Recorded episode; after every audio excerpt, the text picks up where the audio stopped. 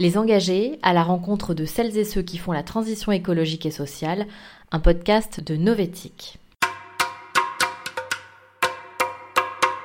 Aujourd'hui, rencontre avec Valérie Cabanès, juriste internationale, impliquée dans la défense des peuples autochtones et la reconnaissance des droits de la nature. Elle milite depuis 10 ans pour l'inscription du crime d'écocide dans le droit pénal international.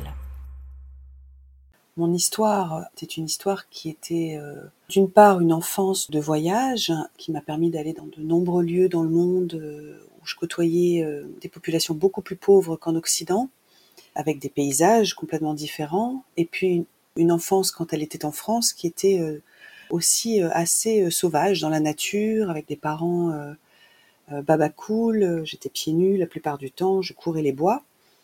Donc, euh, j'avais pas une, une, conscience de la dégradation de la nature pendant mon enfance. Par contre, une forte empathie pour euh, les populations euh, en souffrance. Et donc, très vite, je me suis engagée à 10 ans dans un combat contre l'arme nucléaire. J'en avais très peur, je faisais des cauchemars là-dessus.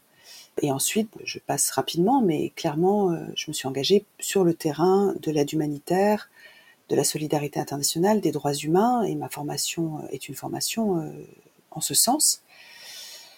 Et c'est donc assez tardivement, euh, d'autant plus que j'ai vécu à l'étranger pendant très longtemps et que je pouvais parfois effectivement être atterrée par euh, l'urbanisation galopante euh, au Cambodge, mais j'étais aussi dans des endroits qui restaient encore très préservés. Et c'est quand, en 2006, après donc 18 ans d'action humanitaire, je me suis engagée dans une thèse en anthropologie juridique et que je suis partie sur le terrain au nord du Québec en forêt boréale auprès d'une communauté euh, amérindienne que j'ai vu comment ces populations qui étaient encore, euh, malgré le, parcage, malgré euh, la détresse sociale, très très attachées à leurs territoires ancestraux et à la beauté de la nature, que j'ai été particulièrement choquée par un projet industriel qui était un projet de grand barrage hydroélectrique. Et c'est à ce moment-là que je me suis dit, mais si l'industrialisation du monde arrive jusqu'à ces lieux-là, si des peuples peuvent effectivement euh, voir leurs propres conditions de vie et leur propre culture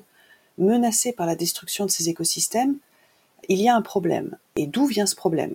Et c'est à partir de ce moment-là que j'ai pris position, que je me suis battue pour leurs droits, puis ensuite pour ceux euh, des peuples autochtones euh, d'Amazonie brésilienne, lors de la construction du barrage de Belo Monte en Amazonie, et c'est vraiment à ce moment-là que j'ai décelé une faille, une faille dans le droit international parce que euh, il y avait un régime d'impunité par rapport aux multinationales. Et c'est vraiment ce déclic qui m'a fait prendre conscience et qui m'a fait lire, par exemple, les premiers rapports, je me souviens du GIEC, entre 2006 et 2009, pour comprendre, euh, voilà, quels étaient les enjeux internationaux autour de la destruction de l'environnement et du climat, quels étaient les enjeux autour de la violation des droits des peuples autochtones et progressivement en venir à la protection tout simplement des générations futures.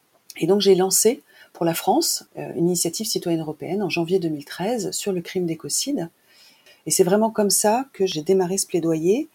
Et donc on s'est dit il faut avancer sur ce sujet parce qu'il y a effectivement il y a une faille euh, dans le droit international pour euh, réguler les activités industrielles et les obliger euh, à respecter les droits humains et le droit de l'environnement. Et il y a une faille aussi euh, dans le droit pénal international parce que les crimes contre l'environnement, les crimes contre la nature ne sont pas reconnus en temps de paix dans le statut de la Cour pénale internationale.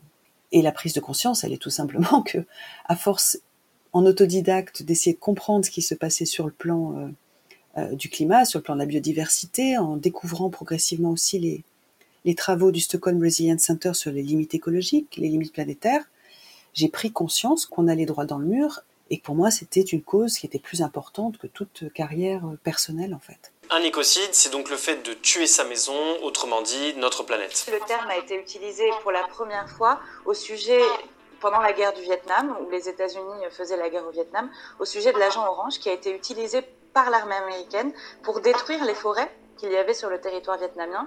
Et évidemment, ce qui détruit les forêts a aussi détruit les Vietnamiennes et les Vietnamiens. Quand je regarde effectivement euh, ces dix dernières années, euh, dès le début, je savais que ce serait long. Donc, j'ai jamais été dans une impatience de résultats. parce que je voyais bien qu'on partait de loin.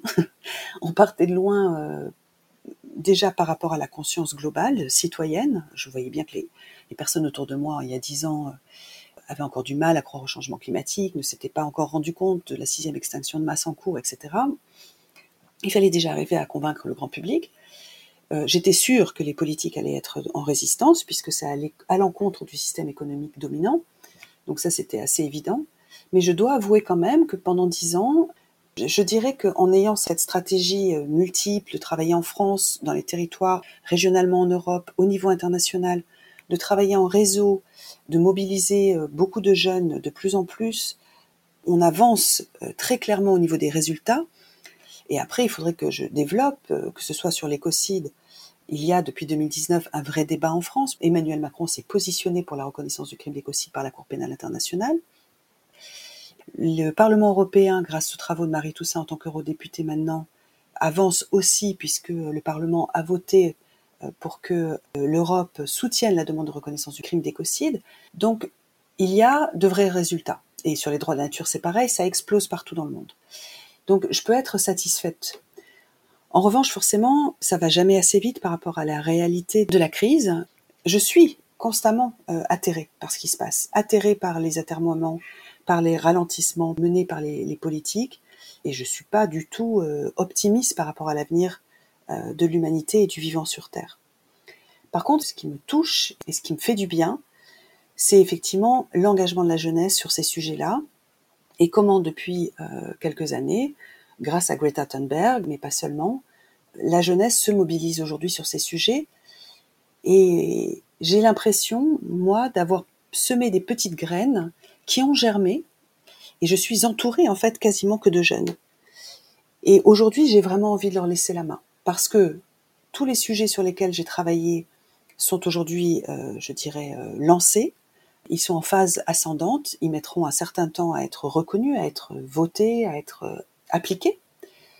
Mais je crois vraiment que ça va marcher. C'est-à-dire que les droits de la nature vont progressivement être de plus en plus reconnus en Europe après avoir été reconnus aux États-Unis, au Canada, en Amérique du Sud, en Nouvelle-Zélande, en Inde, au Bangladesh, en Ouganda. Je pense que c'est un mouvement qui va émerger de plus en plus. Et le crime d'écocide finira par être reconnu parce que on ne peut pas faire autrement que de reconnaître que de détruire les conditions de la vie sur Terre est une menace à la paix, à la sécurité humaine. C'est une évidence. On ne s'en sortira pas si on ne recultive pas un lien social, une solidarité, une forme de responsabilité individuelle et d'engagement individuel à s'entraider. On ne peut pas tout attendre de l'État, et on le voit aujourd'hui, euh, on peut en attendre de moins en moins. Donc, euh, il faut vraiment en fait construire le monde de demain à son échelle, tout en continuant à faire pression sur les gens qui ont le pouvoir aujourd'hui. Donc je crois qu'il y a vraiment moyen de s'engager selon sa propre sensibilité dans plein d'actions localement, tout en soutenant des grosses associations qui ont la force de conviction pour pouvoir euh, faire bouger euh, les lois, faire bouger les règles, etc. C'est important. Et ça ne peut pas être que une action complètement individuel. Je vois des jeunes qui s'isolent en fait, qui disent bon ben ok, moi je vais vivre comme on va on va devoir vivre demain, mais tout seul dans mon coin. Et je veux plus entendre parler du système, je veux plus entendre parler d'élections, je veux plus entendre parler de réseau, mais ça c'est pas possible. Il y a plusieurs étapes dans la prise de conscience écologique. Il y a euh, au départ la, non-connaissance, puis effectivement le déni, puis la sidération, puis la colère qui peut amener à l'action. Mais il y a aussi un risque, par trop d'anxiété, de revenir en arrière et de, s'isoler de la réalité du monde en disant je suis dans le déni, je ne veux plus en entendre parler, je ne veux plus rien savoir. Et ça, c'est ça, c'est dangereux. Et ça nous guette tous. Hein. On a tous envie par moment de, de se cacher chez soi et de ne plus entendre parler de rien. Moi, la première. Donc, je le dis vraiment sans donner de leçons, je, le dis par expérience, mais je pense que c'est dangereux et, et si on si on n'est pas quelqu'un qui a envie de faire des grandes actions, euh, voilà, très médiatisées, très populaires, on peut en tout cas déjà cultiver autour de soi une, solidarité et s'engager sur des projets locaux qui ont du sens. Si on n'est pas aujourd'hui en capacité de retrouver une forme d'empathie, de solidarité, d'entraide, on ne s'en sortira pas demain. On restera dans un cycle qui est un cycle de prédation, de violence, de repli sur soi, et qui est la porte ouverte à tous les fascismes. Et on le sent, euh, on le sent. Je trouve que moi, je suis plus du tout euh, aussi optimiste que je l'ai été euh, en 2020. J'ai l'impression que ça, se radicalise, ça se polarise, et, c'est explosif. Et ça me fait assez peur, en vérité.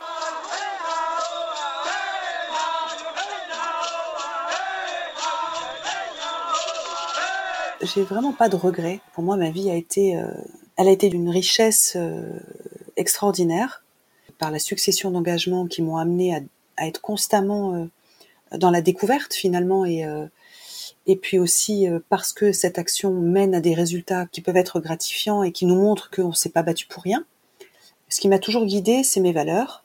Et, et la richesse d'une vie, pour moi, c'est jamais, elle n'a jamais été le fait de gagner sa vie ou de bien la gagner c'est vraiment de pouvoir m'endormir sur mes deux oreilles tous les soirs en me disant que je contribue à la marche du monde et que j'essaye effectivement de faire ce que je peux pour que ça aille mieux. Mais ça veut dire, pour arriver à le faire dans la durée, ça veut dire effectivement de trouver un équilibre personnel. J'ai élevé deux enfants.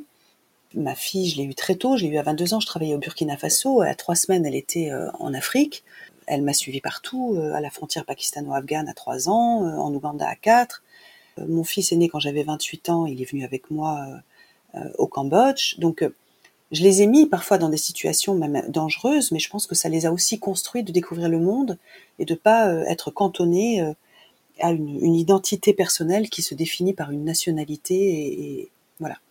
Donc ça c'est c'est un choix de vie que j'ai fait, mais qui m'a permis de continuer à faire ce que j'avais envie de faire toujours avec mes enfants à mes côtés. Et puis tous les dix ans j'ai fait des breaks je me suis arrêtée pendant au moins une année pour faire le point, surtout quand je sentais que j'arrivais à des points de rupture, des points de fatigue. Et c'est vraiment important parce qu'on ne peut rien faire si on est dans, voilà, dans, un, système euh, de pensée euh, qui est euh, l'oubli et le, don de soi jusqu'au bout. Je crois que c'est vraiment pas la solution.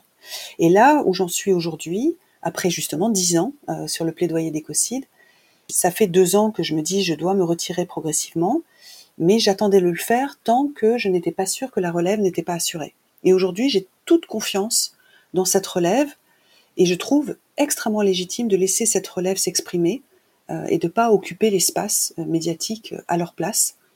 Ça me semble extrêmement important. C'est pour ça que je choisis maintenant très consciencieusement où j'interviens et dans quel contexte j'interviens, mais je reste le, plus en retrait possible parce que je ne suis pas du tout là pour rechercher, rechercher une gloire. J'ai juste besoin de sentir que ce que je fais est, utile et si d'autres sont capables de le faire, c'est comme ça que j'ai travaillé d'ailleurs même pendant 18 ans euh, sur le terrain euh, partout dans le monde, je venais sur le terrain pour former des associations locales à prendre le relais. Et quand on était OK sur le fait qu'elles étaient capables de prendre le relais, je partais. Et pour moi, c'est la meilleure des satisfactions, c'est la meilleure des gratifications. Si j'arrive à ne plus être là, sur un combat, c'est que euh, quelque part, euh, j'aurais réussi ce que je veux. C'était Les Engagés, un podcast de Novetic réalisé par Conception Alvarez. Si vous avez aimé cet épisode, n'hésitez pas à le partager et pour suivre toute l'actualité de l'économie responsable, rendez-vous sur novetic.fr.